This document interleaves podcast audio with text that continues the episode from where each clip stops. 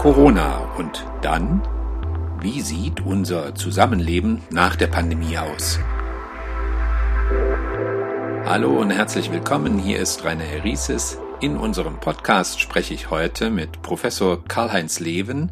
Er leitet das Institut für Geschichte und Ethik der Medizin an der Universität Erlangen-Nürnberg. Hallo, Herr Leven, ich begrüße Sie. Schön, dass Sie Zeit gefunden haben für uns. Hallo, Herr Herises. Herr Professor Leben, wenn wir uns heute mit Corona beschäftigen und die Texte in Zeitungen lesen oder Fernsehen, da fällt ja doch so eine Art Sprachgewalt auf. Da wütet ein Virus, Politiker wollen in den Krieg gegen die Krankheit ziehen, war das denn eigentlich schon früher so, dass Zeitungen Menschen mit solchen Worten gegen Erreger loszogen, also so ein riesiges Feindbild aufbauten? Es ist so, die, diese militärische Sprache ist mir auch schon öfter aufgefallen. Es gibt sogar Staatsmänner wie, wie Emmanuel Macron, der gesagt hat, nous sommes en guerre, wir sind im Krieg. Also als wenn man gegen ein Virus Krieg führen könne. Das ist so ungefähr so realistisch, wenn Sie sagen würden, wir kämpfen gegen die Luft.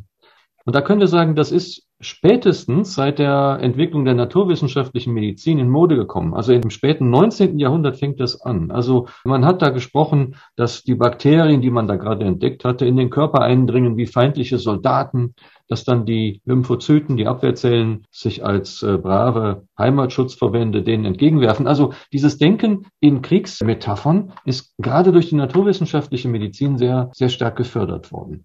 Und wenn wir da ein wenig weiter zurückblicken in die frühe Neuzeit, sagen wir mal in das 14. Jahrhundert mit der großen Pest oder mit den anschließenden Pestwellen bis ins äh, äh frühe 18. Jahrhundert, da ist natürlich die Wirkung der Pest viel, viel gewaltiger gewesen als die Corona-Pandemie, also was die Mortalität, die Sterblichkeit angeht. Das ist das eine. Und das andere, auch da gab es Bilder. Da gab es dann die Vorstellung, dass es sich da um eine himmlische Schickung handelt, die also die, die Erde geradezu wie eine Heimsuchung dann auch betrifft und dass dahinter eine größere, eine höhere Macht steckt. Aber noch einmal dieses, dieses militärische, etwa eher kleinkariert neuzeitliche Denken, das sehe ich in der Vormoderne nicht. Also zur Pestzeit noch nicht dieses militärische Denken, was Sie als kleinkariert neuzeitlich einschätzen.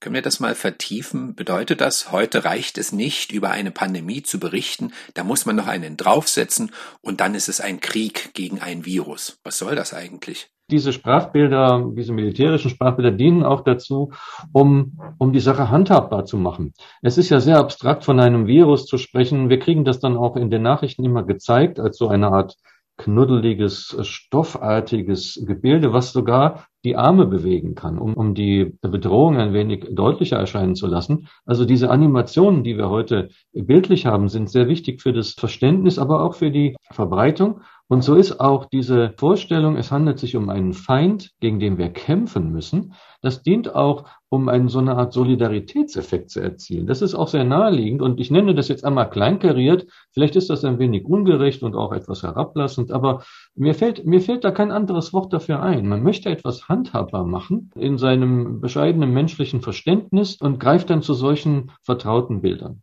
Hm, vertraute Bilder dienen dem Verständnis Kommen wir mal in diesem Zusammenhang auf einen anderen Aspekt. Seuchen haben ja oft eine Ortsbeschreibung. Wir erinnern uns, Donald Trump sprach ja bei Corona von dem China-Virus.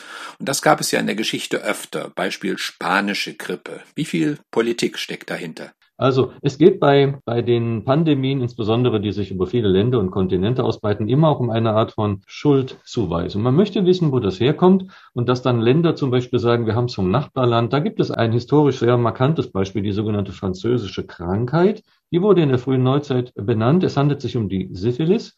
Und jedes Land glaubte immer, es habe sie vom Nachbarland bekommen. Da war also dieser Schuld, dieser Schuldvorwurf sehr deutlich. Die Deutschen sprachen von der französischen Krankheit, die Polen sprachen von der deutschen Krankheit und die Russen von der polnischen Krankheit. Da bildet sich auch die Wanderungsbewegung der Krankheit selbst ab. Das ist das eine.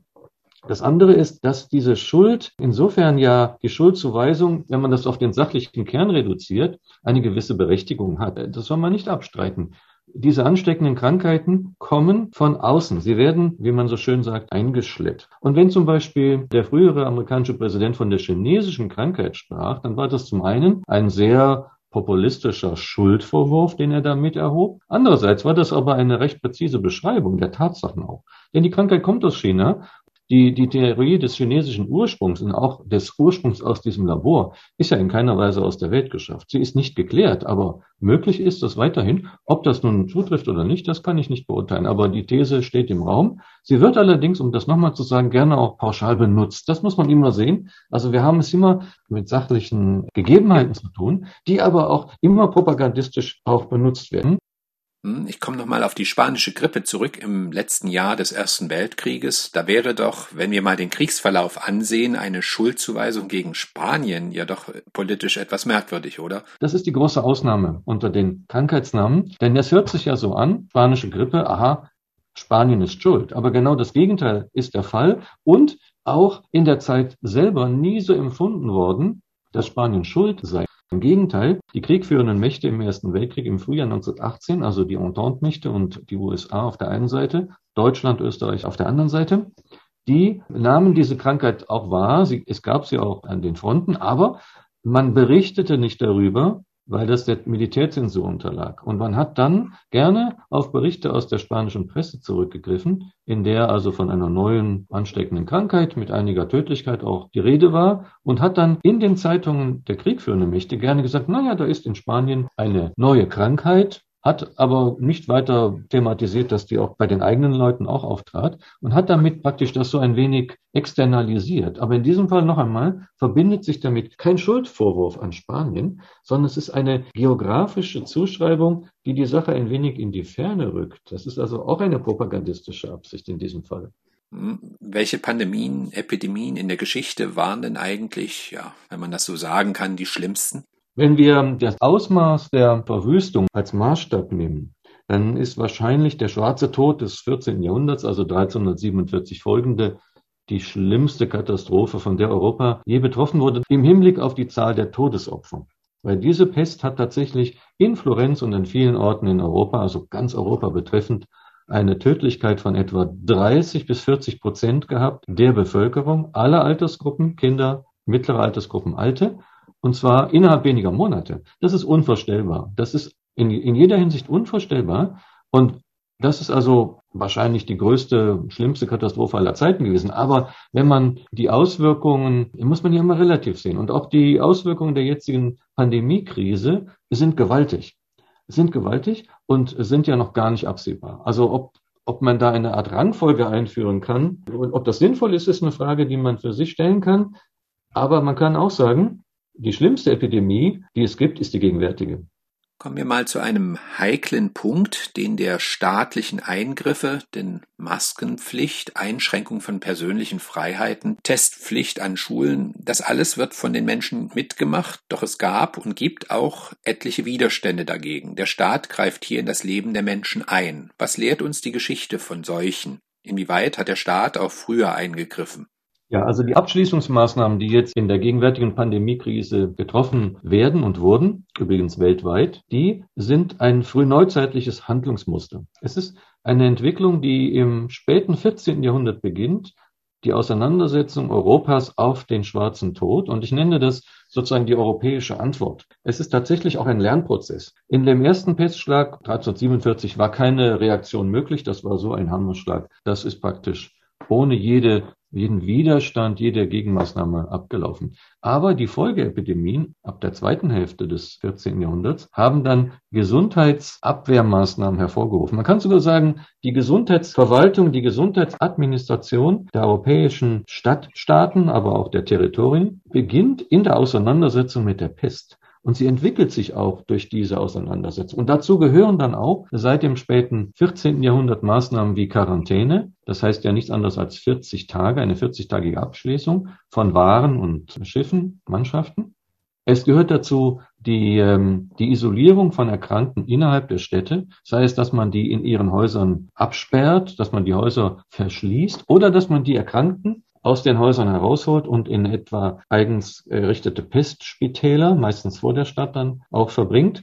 Also es findet hier eine Art von Lernprozess statt. Man, man versucht der Seuche Herr zu werden, beziehungsweise sie einzudämmen. Und dazu gehören eben solche Maßnahmen, auch solche Sachen, die man unter primitive, in Anführungszeichen, Vorstellungen von Desinfektion. Man hat hier keine, keine Vorstellung von den Krankheitserregern. Aber man hat sich schon erkannt im 14. Jahrhundert, es hat irgendetwas zu tun mit organischem Zerfall, um es mal ganz allgemein aus, auszudrücken, also mit Schmutz, Gestank, Fäulnis in den Straßen, in der Luft. Also hat man versucht, die Städte etwas sauberer zu machen, hat Regeln getroffen, wo man seine Fäkalien entsorgt, wo die Tiere geschlachtet werden und die Gerbereien angesiedelt sind. Also mit anderen Worten, eine Art Hygienisierung des Lebens. So rudimentär das damals auch war, das ist auch eine europäische Antwort und das ist ein kontinuierlicher Lernprozess über Jahrhunderte. Und diese Maßnahmen waren, soweit sie die Abschließung betrafen, also dass man Handels, Handelsschranken errichtet hat, bestimmte Städte durften dann nicht aufgesucht werden, waren nicht sehr beliebt, um es einmal so auszudrücken. Das heißt,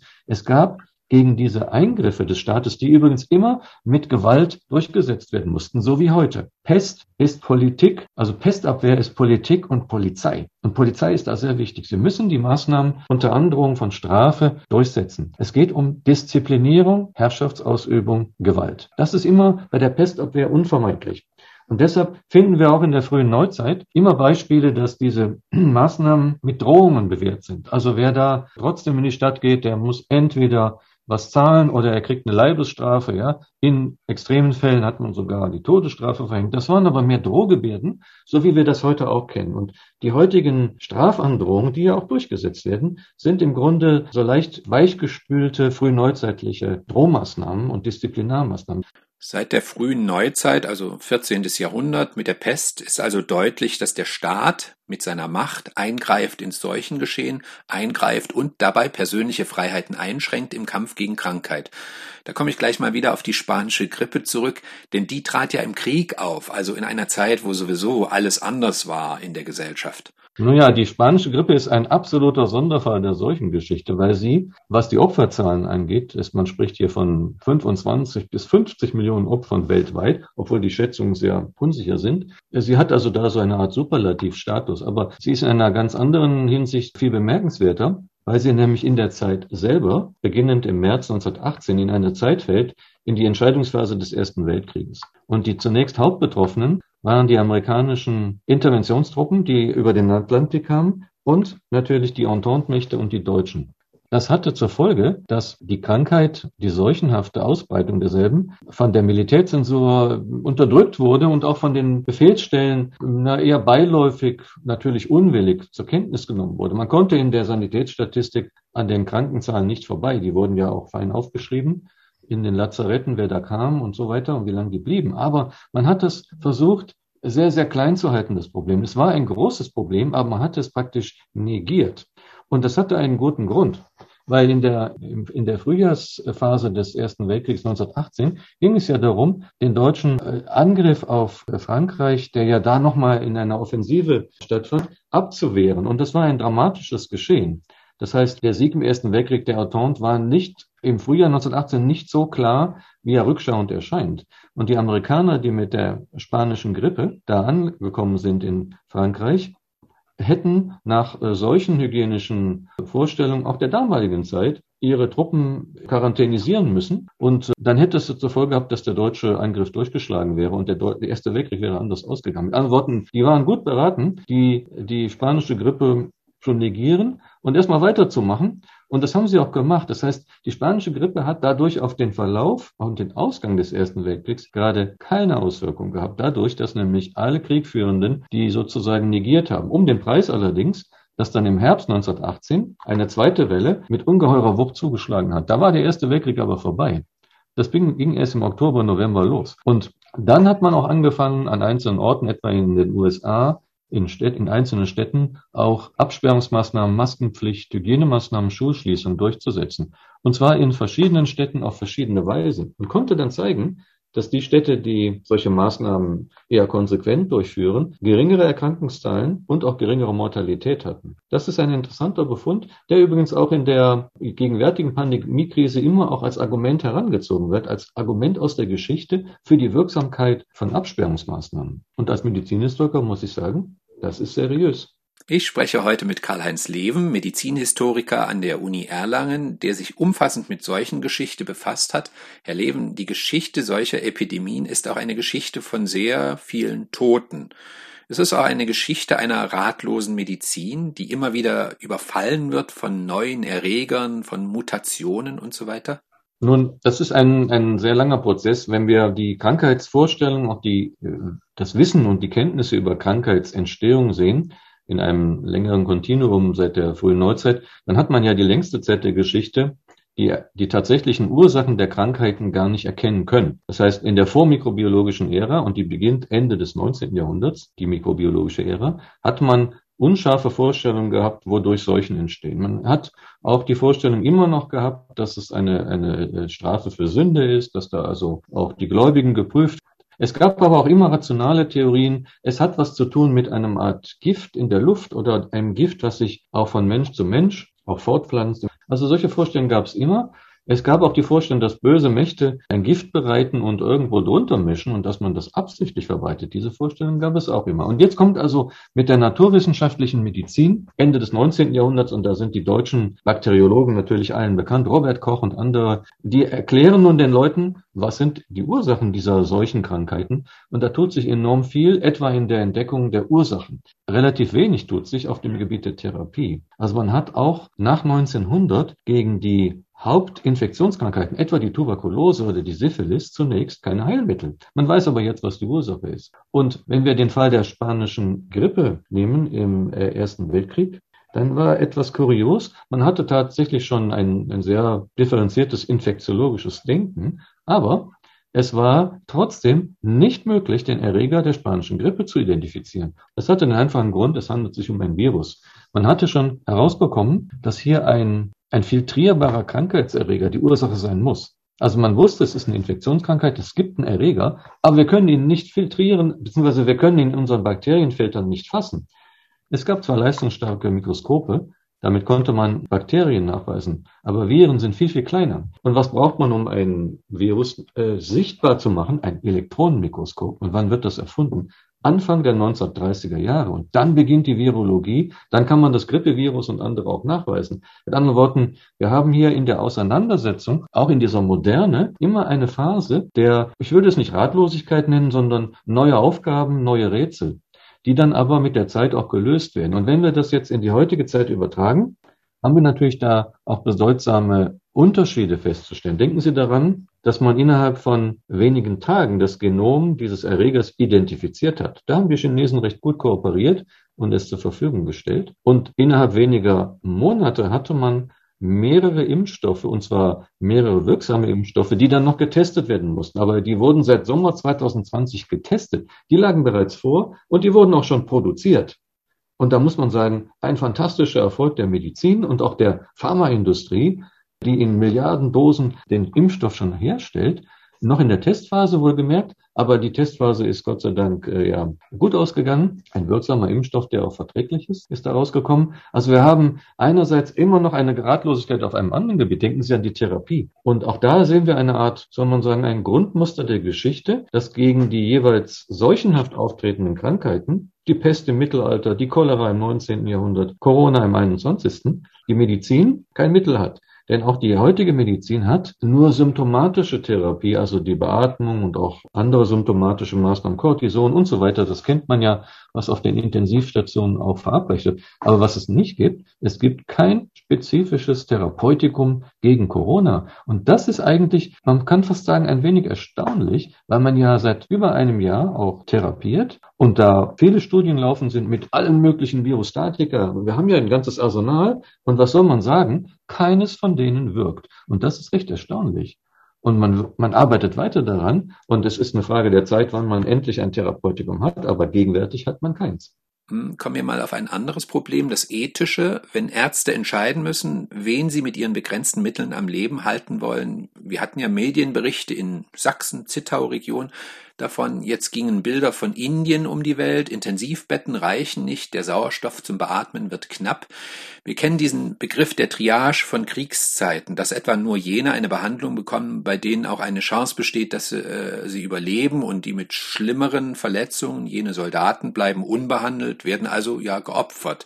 Ist dieser Gedanke der Triage in der Medizin, in der zivilen Medizin neu? Triage spielt, auch wenn man das nicht so nennt, in, in jeder modernen Medizin immer eine Rolle. Denken Sie daran, dass bestimmte medizinische äh, Leistungen, insbesondere der Hochleistungsmedizin, der Cutting-Edge-Medizin, denken Sie an die Organtransplantation. Wie viele Menschen brauchen eine Niere in Deutschland? Das sind etwa 10.000. Das wäre vernünftig, denen eine Niere zu implantieren. Wir haben aber nur weniger als 1000 die, die sehen auf dieser Warteliste, viele sterben da auch, müssen weiter an die künstliche Dialyse und so weiter. Das ist ja allen bekannt. Und hier geht es auch um eine Art von Triage oder sagen wir besser, das ist Rationierung.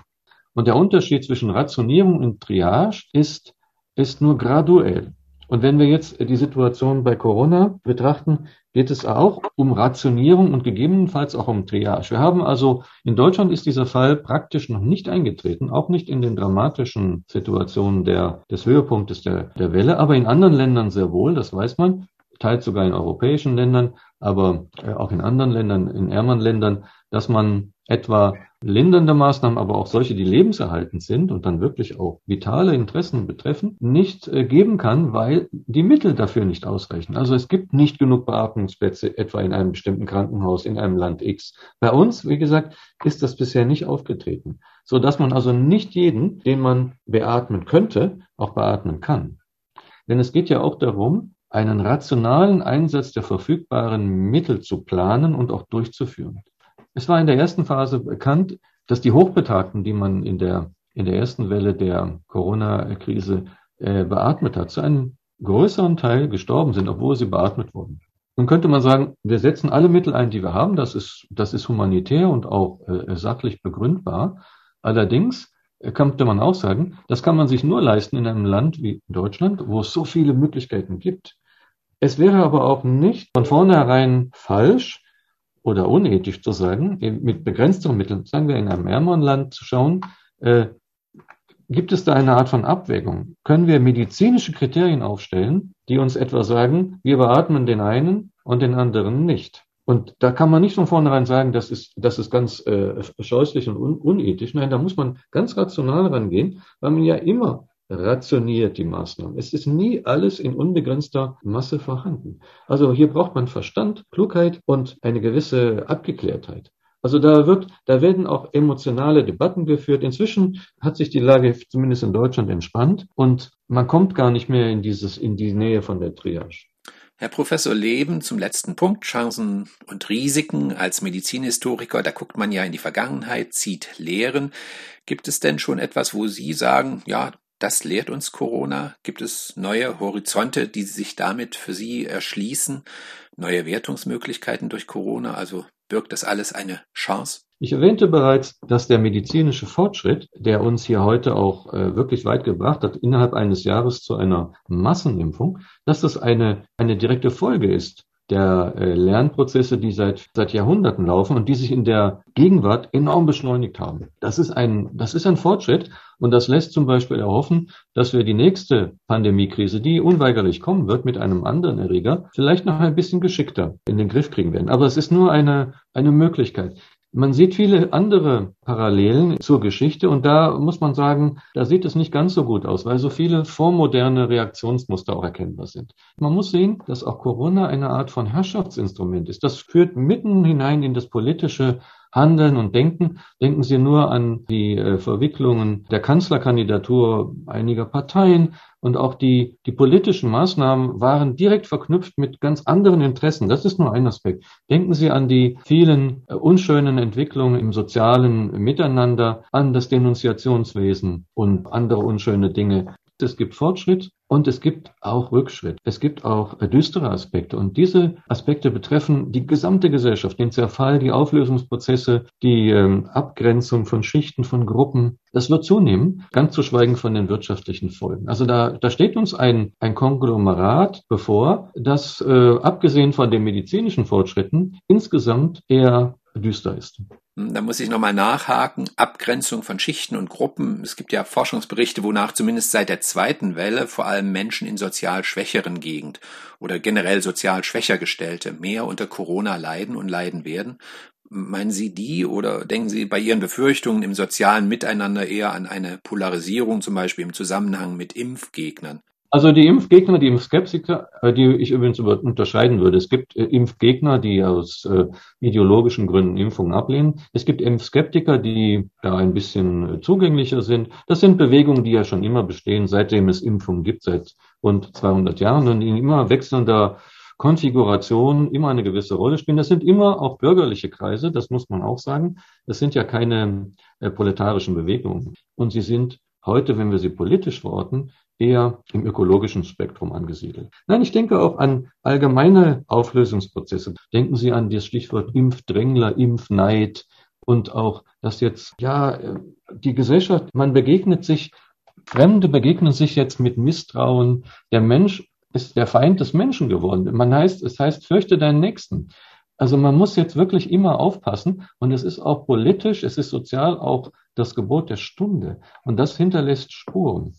Und das wird sich auch äh, in der Abgrenzung sozialer Schichten deutlicher zeigen. Denken Sie an das riesige Heer von den Heloten, die für uns arbeiten müssen und uns für billigen Lohn beliefern zu Hause. Das sind die Hauptbetroffenen der Pandemie. Das sind die Kranken auf den Intensivstationen. Das ist inzwischen auch Thema der Politik geworden. Man hat das lange versucht äh, wegzudrücken. Und das sind Sachen, die unsere Gesellschaft belasten. Die Folgen dieser Abgrenzungen, dieser schichtspezifischen Abgrenzungen, da bleibe ich dabei, es gibt eine schichtspezifische Betroffensein von der Pandemie, die werden uns noch sehr lange beschäftigen. Ja, die Heloten, die modernen Arbeitssklaven. Ja, wir sind am Ende unseres Interviews. Heute habe ich gesprochen mit dem Medizinhistoriker Karl-Heinz Leven. Vielen Dank, Herr Leven, und viele Grüße. Sehr gerne, sehr gerne. Und Ihnen auch vielen Dank fürs Zuhören. Das war's für diese Woche. In der nächsten Woche gibt es den nächsten Podcast Corona. Und dann machen Sie es gut. Auf Wiederhören.